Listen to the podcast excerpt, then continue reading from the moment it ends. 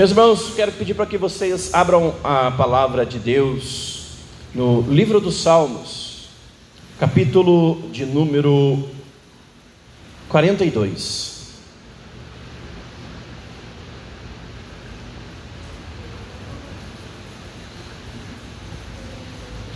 Livro dos Salmos, número capítulo de número 42.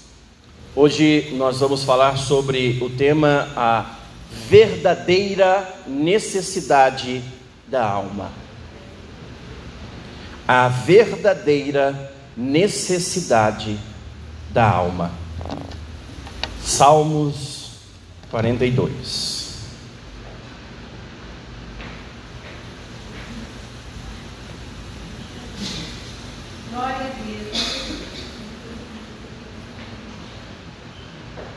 Nós vamos ler até o versículo 5 e a primeira parte do versículo 6.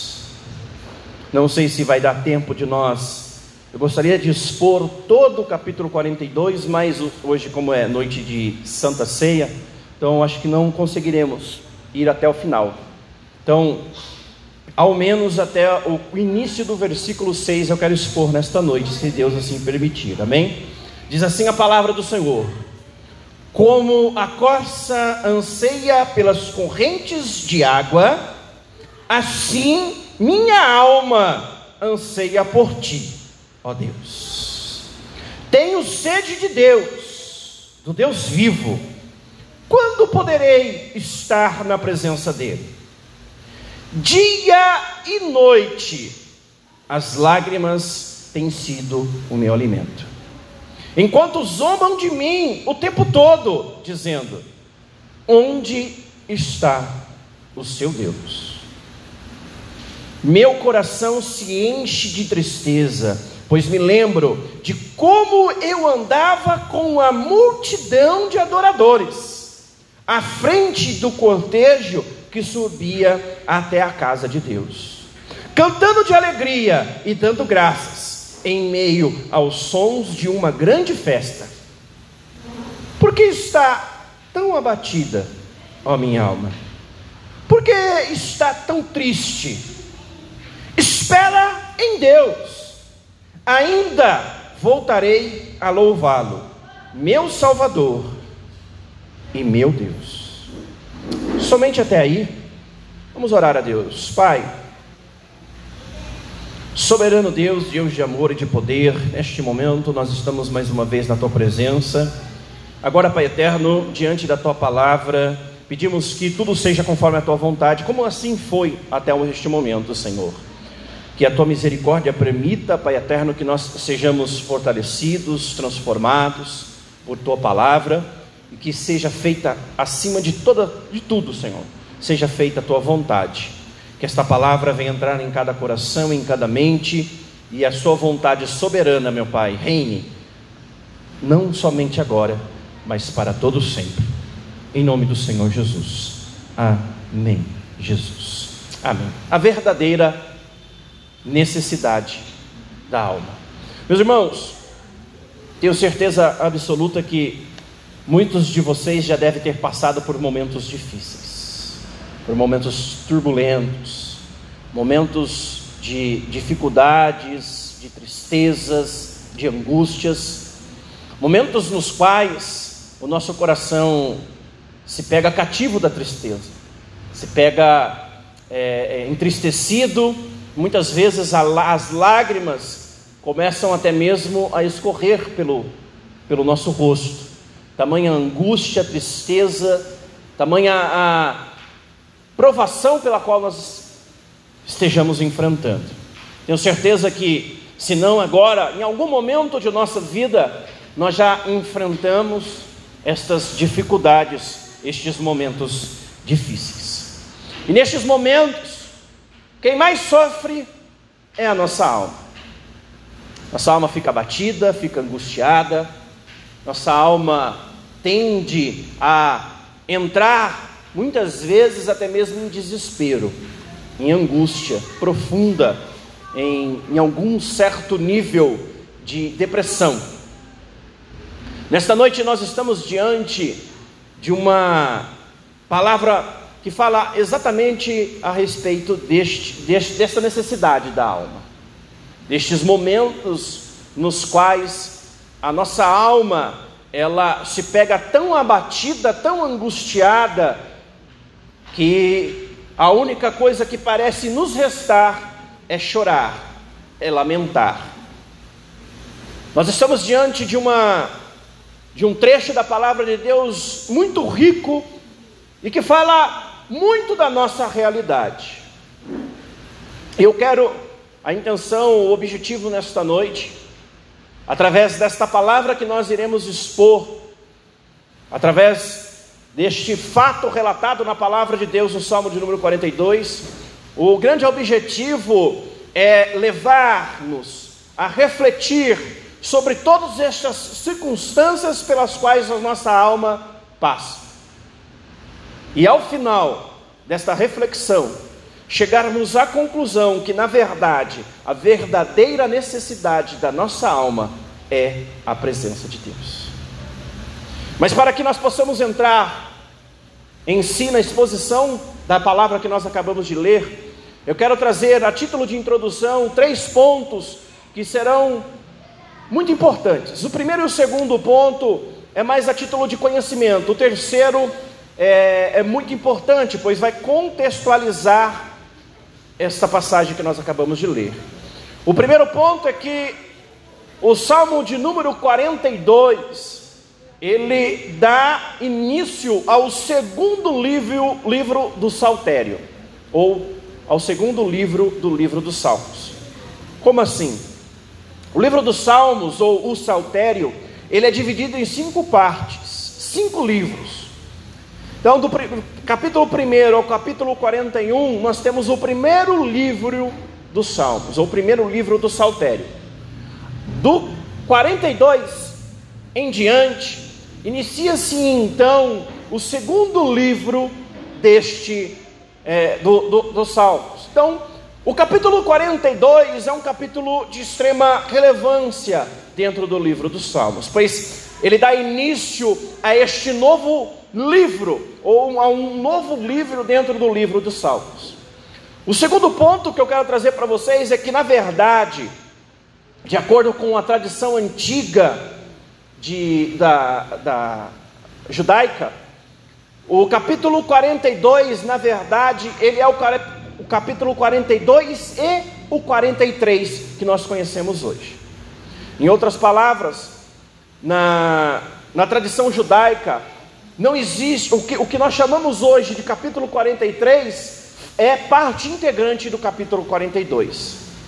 Se você tiver oportunidade depois na sua casa de ler o capítulo 42 inteiro e ler o 43 inteiro, você vai perceber que os dois capítulos falam da mesma coisa. Tem, abordam o mesmo tema. Você vai perceber também que o 42 ele tem um título. E quando começa o 43, ele não tem título. É a sequência. Então, na tradição antiga, o capítulo 42 e 43 eram um só, o 42. Agora, o terceiro ponto, esse sim, o mais importante, o mais relevante para a mensagem desta noite, é o que vai contextualizar ah, aquilo que nós acabamos de ler. Ah, o capítulo 42 foi escrito por um dos filhos de Corá. Corá, você vai encontrar este personagem, este homem, na palavra de Deus, lá em Números, no livro dos Números, de Números, no capítulo 16. Você vai encontrar ali relatado a história deste homem, deste personagem chamado Corá. Corá, ele era primo de Moisés e ele pertencia à tribo de Levi. Pertencia à tribo de Levi. Vocês se lembram, os irmãos se lembram que na divisão das terras para entrar em Canaã, a tribo de Levi, ela não recebeu como herança nenhuma terra lá em Canaã. Todas as outras onze tribos, elas receberam uma parte, uma fração da terra prometida da terra em Canaã. Mas a tribo de Levi, ela recebeu como herança o ofício de trabalhar para Deus, de estar no templo servindo a Deus. Então a herança da tribo de Levi, ou daqueles que pertenciam à tribo de Levi, era trabalhar no templo, se ocupar dos afazeres do templo e do templo e desfrutar de tudo aquilo que havia dentro do templo. Então a tribo de Levi, a herança dela era a servir no templo, ter o ofício de trabalhar no templo, no templo. E aqui a palavra de Deus, este capítulo 42 do livro dos Salmos foi escrito por um dos filhos deste Corá.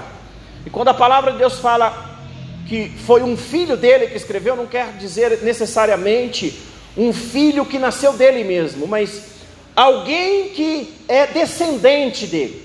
Muitas gerações já haviam se passado, mas a pessoa que escreveu o capítulo de número 42, ele era descendente de Corá e era pertencente à tribo de Levi pertencente à tribo de Levi.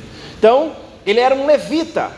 Não é estes levitas que você escuta hoje falar aí nas igrejas, que ah, eu sou levita porque eu canto na igreja de Deus. Não, levita naquela época era quem vivia da obra, varria o templo, cuidava dos sacrifícios, limpava todo aquele sangue dos sacrifícios, cuidava do propiciatório, cuidava de todos os afazeres concernentes ao templo de Deus. Então, essa pessoa era uma, um levita.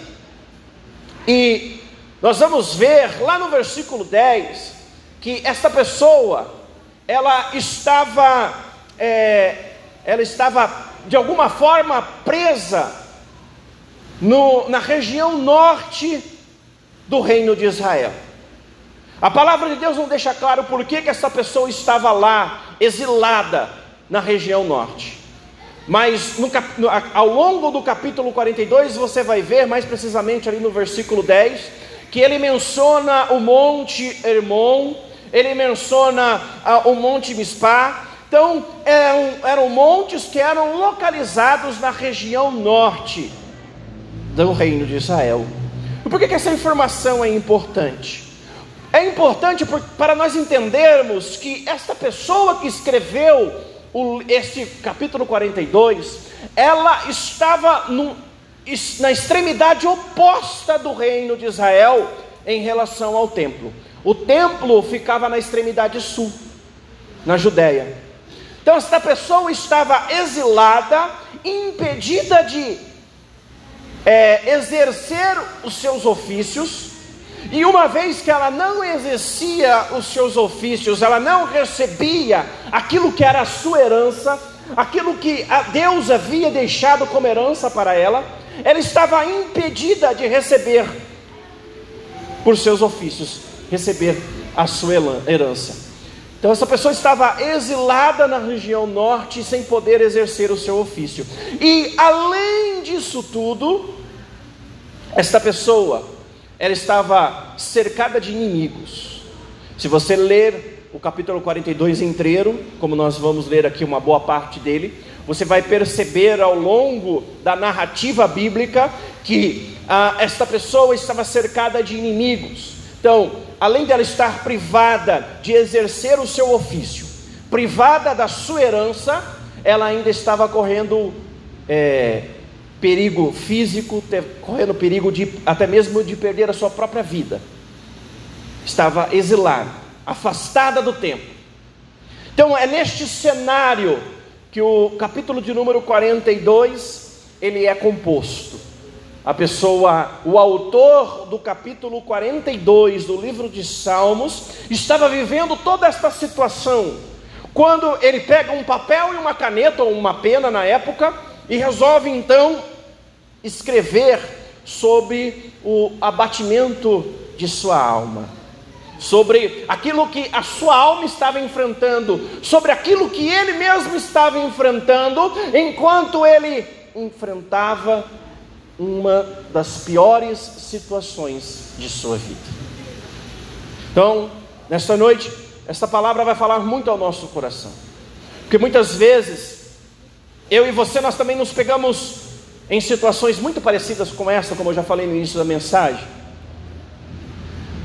Muitas vezes, a luta que nós estamos enfrentando é tão severa, é tão dura, que nos priva de certas de certos deleites da vida, nos levando a enfrentar certas tristezas e certas angústias que levam a nossa alma a ficar abatida.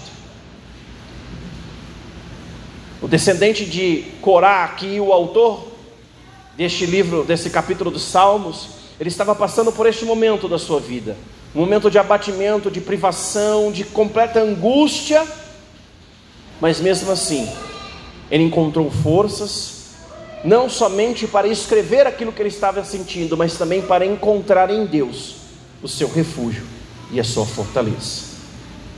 E é isso que nós pretendemos encontrar nesta noite, através dessa palavra, que nós possamos compreender que a real necessidade da nossa alma é a presença de Deus.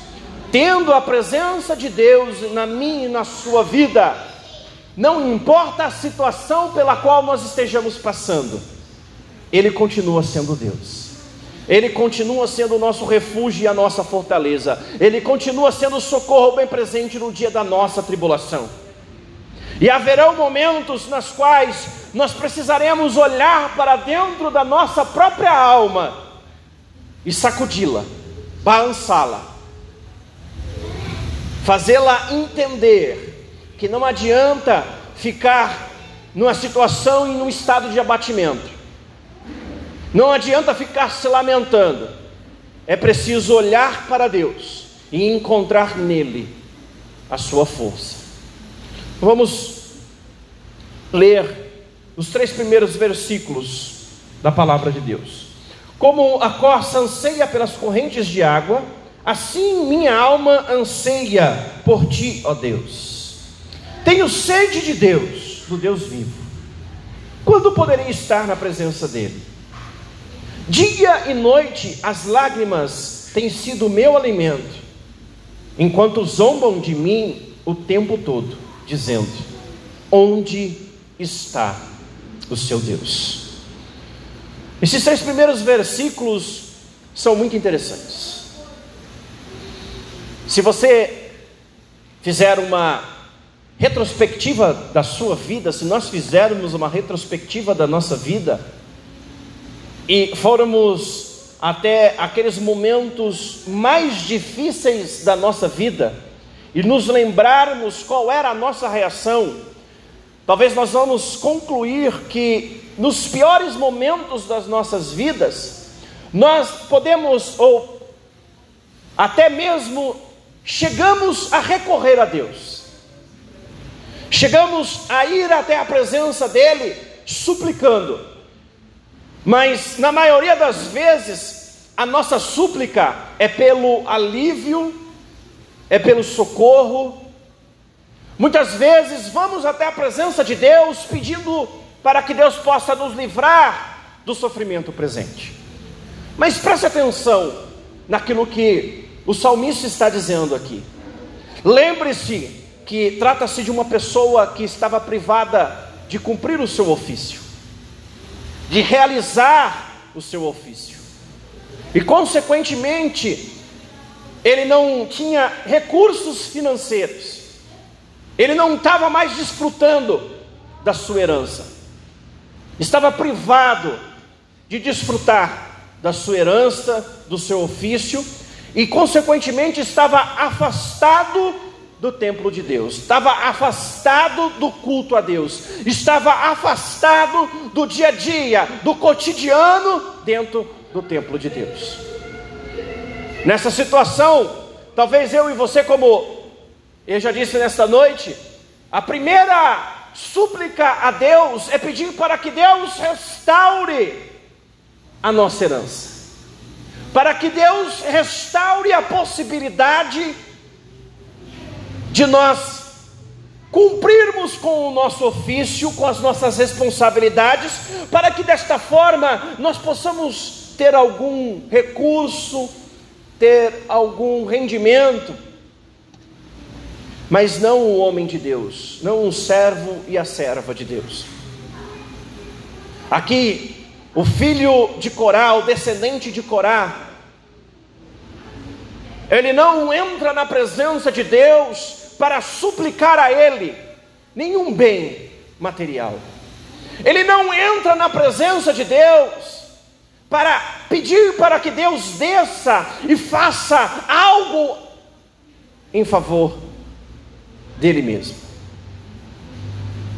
Como a corça anseia pelas correntes da água, assim minha alma anseia por ti, ó Deus. Como tem sido a nossa súplica diante de Deus nos momentos em que enfrentamos os nossos problemas? Como que nós nos colocamos diante de Deus naqueles momentos em que já não há mais esperança? Sabe aquele momento em que nós estamos sentados no consultório diante do médico e ele olha para nós ou para algum ente querido ao nosso lado e fala: não tem cura? Sabe daquele momento em que você está diante do seu patrão, o seu patrão fala: não tem mais o que fazer, você está dispensado. Sabe daqueles momentos em que você casado, você casada, o seu cônjuge olha para você e fala: Eu não quero mais estar casado contigo. O seu filho não está mais te obedecendo, você descobre que ele está envolvido com drogas, com prostituição, com coisas erradas. Sabe daquele momento em que você não encontra mais alegria em outras coisas, você não consegue mais encontrar felicidade e prazer em mais nada. Como que nós temos entrado na presença de Deus nestes momentos da nossa vida. Perceba que aqui nós estamos diante de um homem que estava vivendo exatamente este dia da vida dele, ou este momento da vida dele. O pior momento possível na vida do homem. Longe da casa de Deus, longe do seu ofício, encarcerado e correndo risco de vida.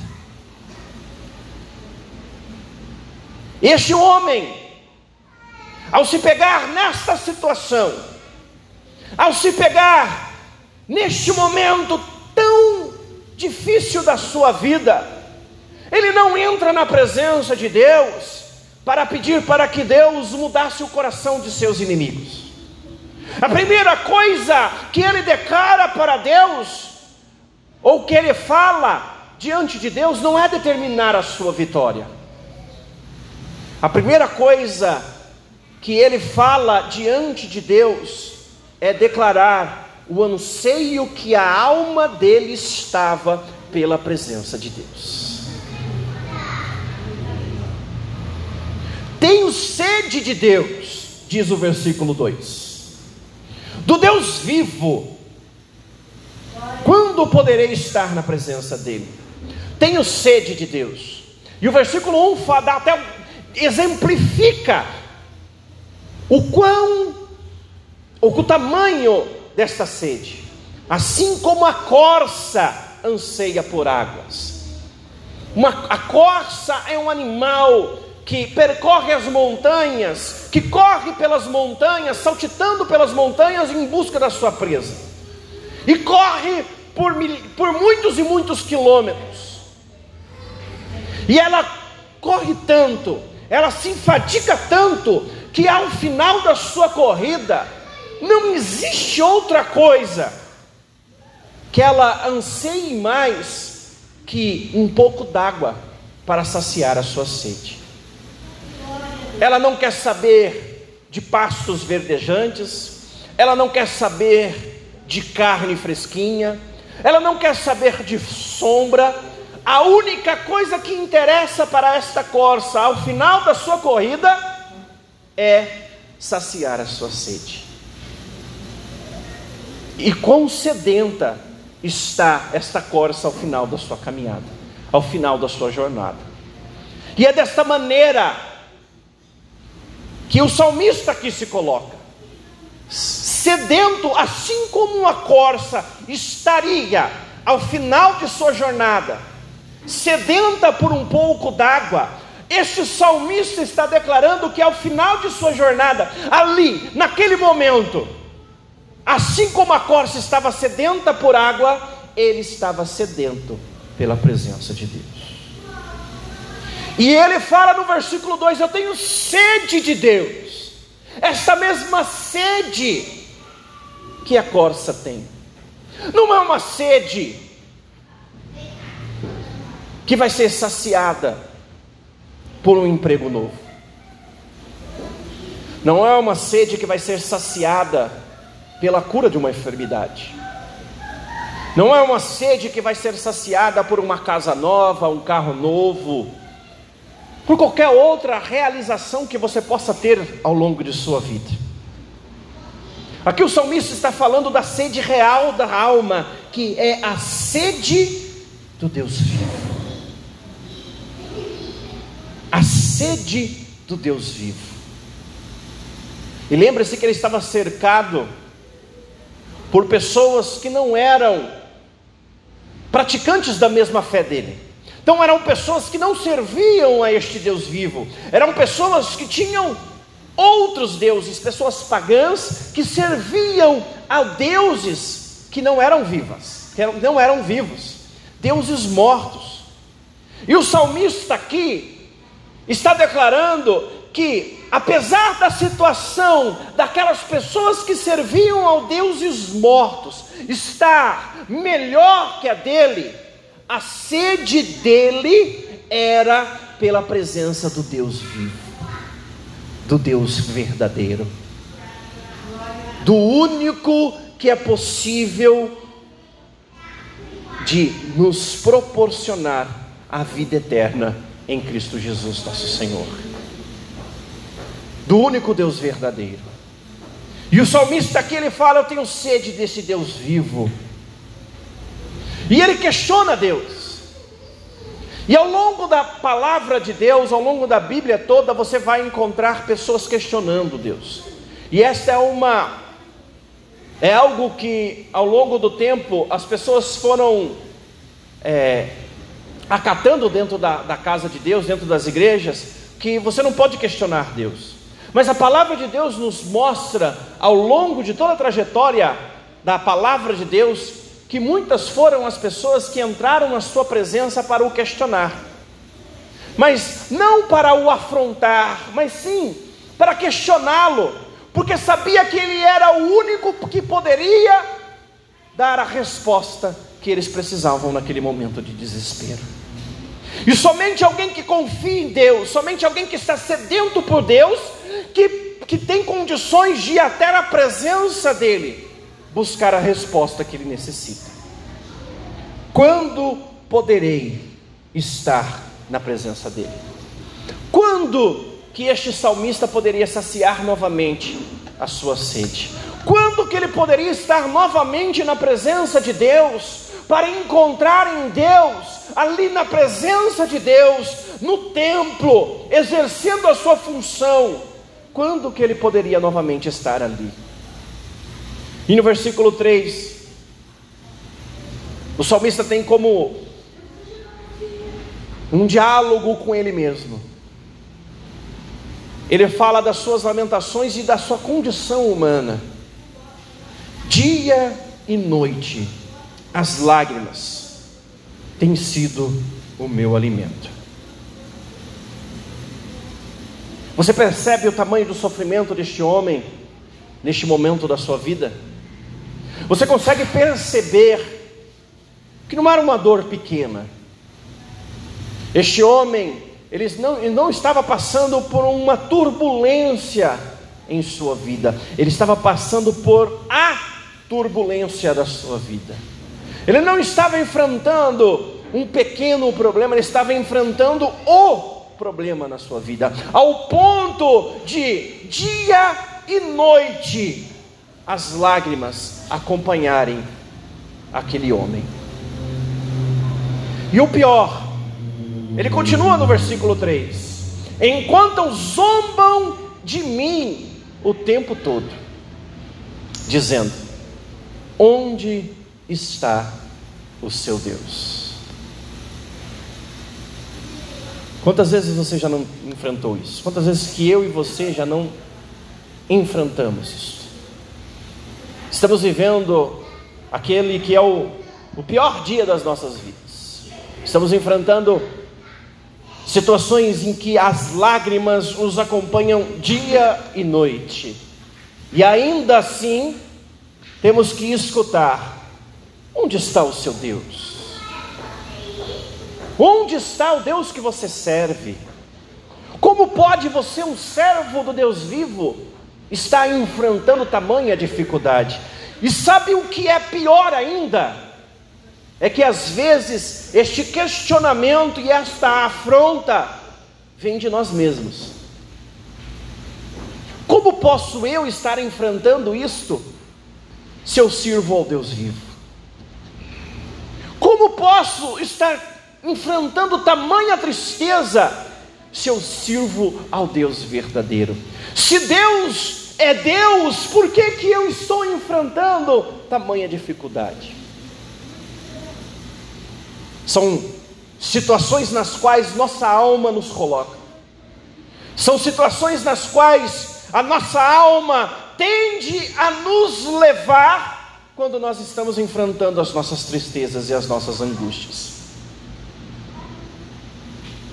Não são raras ou raros os momentos em que nos pegamos sabotando a nós mesmos, com pensamentos de desgraça, pensamentos de derrota, pensamentos de que já não há mais saída, que já não há mais esperança, onde não nos colocamos na presença de Deus para buscar respostas dele, mas sim para afrontá-lo, duvidando de que realmente ele ainda continua sendo o mesmo Deus. No versículo 4, o salmista, ele continua declarando o seu estado de miséria e tristeza diante de Deus. Meu coração se enche de tristeza, pois me lembro de como eu andava com a multidão de adoradores, à frente do cortejo que subia até a casa de Deus, cantando de alegria e dando graças, em meio aos sons de uma grande festa. Lembre-se que esse salmista, ele era alguém que servia no templo era alguém que vivia dentro do templo. E pelo que nós acabamos de ler, ele não somente era alguém que servia, mas era alguém como um líder, alguém que estava à frente de algum trabalho que em determinado momento ele levava o povo em festa e em adoração na presença de Deus, festejando, se alegrando, curtindo aquele momento na presença de Deus. E agora este homem estava sendo privado de tudo isso. E na sua lamentação, neste momento tão triste da sua vida, ele começa a se lembrar disso, como alguém que traz à sua memória momentos alegres, se entristecendo por causa da atual situação tão triste que ele está enfrentando. E quantas vezes que eu e você não fazemos isso? Quantas vezes que nós não enfrentamos dias difíceis, dias de angústias, dias temerosos, dias de aflição, e não olhamos para o nosso passado e pensamos: nossa, como eu era feliz naquele tempo, como Deus era bom para mim naquela fase da minha vida, como Deus estava comigo naquela época da minha vida, lá em 1900 e bolinha, eu realmente era feliz, eu realmente era próspero. Hoje eu não sou nada, hoje eu não sirvo para nada, hoje eu não tenho nada, hoje eu não tenho esperança, hoje eu não tenho em quem confiar, eu não tenho em que me alegrar. Este salmista estava aqui declarando essas coisas. E é por isso que eu amo a palavra de Deus. Porque se você for pegar qualquer outro livro religioso, você não vai encontrar estas realidades da vida, a realidade do sofrimento, a realidade da angústia. E aqui a palavra de Deus, este homem de Deus estava declarando realmente esta realidade, a realidade da tristeza que nós enfrentamos no nosso dia a dia, a realidade da angústia, da incerteza que a alma do ser humano tem que enfrentar enquanto está vivendo nesta terra. Mas no versículo 5, a palavra de Deus nos ensina algo de extrema importância para nós nesta noite. Por que você está tão abatida, ó minha alma? Você percebe que aqui o salmista, ele está olhando para dentro de si mesmo e questionando a sua própria alma, o motivo da sua tristeza. Você percebe que aqui não existe um terceiro componente, um terceiro personagem nessa história. Ainda continua sendo o salmista e Deus. E aqui não é Deus que olha para dentro da condição humana, é o próprio ser humano que olha para dentro de si mesmo e diz: Por que, que você está se abatendo tanto, minha alma? Às vezes, e eu diria que na maioria das vezes, nós precisamos fazer isso com a nossa alma. Nós precisamos olhar para dentro de nós mesmos, pegar a nossa alma pelos ombros e dar uma chacoalhada nela. Como eu disse no início da mensagem, a tendência da nossa alma é sempre nos levar para o lado da lamentação. A nossa alma sempre tende a potencializar o sentimento de tristeza, tentando nos fazer afundar e aprofundar nesta tristeza. E se nós não fizermos igual o salmista está fazendo aqui, olhar para dentro de nós mesmos e questionar a nós, nós iremos nos aprofundar nesta mesma tristeza. E sabe por que, que é o importante questionarmos o motivo do abatimento da nossa alma? Porque perceba e lembre-se que este, este salmista, ele estava longe do templo e privado do seu ofício. E aqui ele faz um questionamento de suma importância para a sua própria compreensão e que serve para nós nos compreendermos também. Ele pergunta para si mesmo: por que, que eu estou abatido? Qual é o motivo do meu abatimento? Por que, que nós nos entristecemos? Quando que nós nos entristecemos?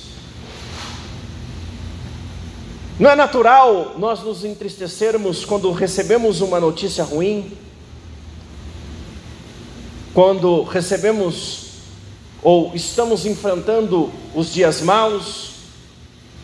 Esse, nessas situações, elas causam abatimento da alma. Mas o distanciamento de Deus. E quando estamos nos distanciando de Deus?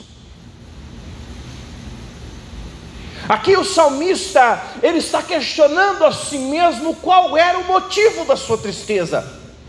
Em outras palavras, ele estava perguntando a si mesmo: Você está triste porque você está longe dos seus ofícios, porque você está privado da sua herança e porque você está preso? Ou você está triste porque você já não está mais na presença de Deus?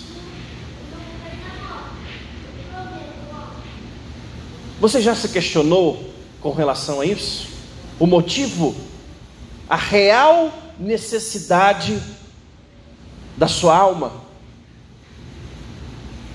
A nossa alma, ela tende a estar alegre quando satisfazemos as necessidades secundárias da nossa vida.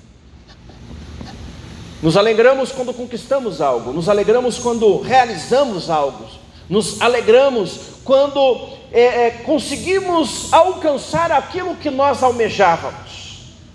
Mas e onde fica a satisfação da nossa alma pela simples presença de Deus em nossa vida? Qual é a verdadeira necessidade da nossa alma? Você já se perguntou isso? Onde a nossa alma ela tem se alicerçado? Onde ela tem buscado contentamento?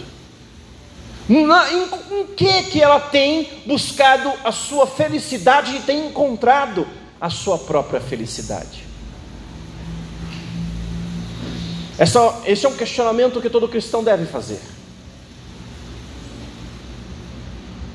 Tem um livro de um escritor muito famoso, um livro que eu estou aqui nas minhas mãos, chama Comorar, do escritor C.S. Lewis. Este é um escritor muito famoso, um escritor cristão. Você deve já ter visto, se não assistiu, as crônicas de Nárnia é deste escritor, escritor cristão. E ele neste livro, ele fala a respeito da oração. E uma certa passagem deste livro, abordando a necessidade do cristão orar e falando dos benefícios da oração, C.S. Lewis ele fala a respeito, ele conta a respeito de um certo personagem fictício que perde um ente querido. E alguém chega para este personagem e fala que se esta pessoa orar a Deus, esta pessoa encontrará consolo pela perda deste ente querido. Então, um capítulo inteiro deste livro é dedicado nessa narrativa desta história, deste personagem. E C.S. Lewis tenta alertar sobre o perigo de nós usarmos Deus como estrada para chegar a algo e não Deus ser o destino da nossa oração. Isso é muito interessante porque nós fazemos isso, a nossa alma tem a tendência de fazer isso. A nossa alma tem a tendência de se alegrar com as conquistas, com os benefícios e com a bênção de Deus, e não conseguir encontrar contentamento com a presença de Deus. Nos entristecemos quando perdemos algo, nos entristecemos quando nós deixamos de alcançar algo, quando recebemos uma notícia ruim, mas a nossa alma não fica triste e abatida quando não falamos com Deus, quando não sentimos a presença de Deus, quando nós não buscamos a Deus. E C.S. Lewis aborda isso de uma maneira muito boa neste livro. E tem um trecho do livro que eu quero compartilhar com vocês nesta noite. Diz assim: obviamente, sei muito bem que Deus não pode ser usado como estrada. Se nos aproximarmos dele, não como objetivo final, mas como um trajeto, não como um fim, mas como meio, então não nos aproximaremos de fato dele. Vocês conseguiram compreender a diferença? Se nós estamos usando Deus como a estrada e não como um fim,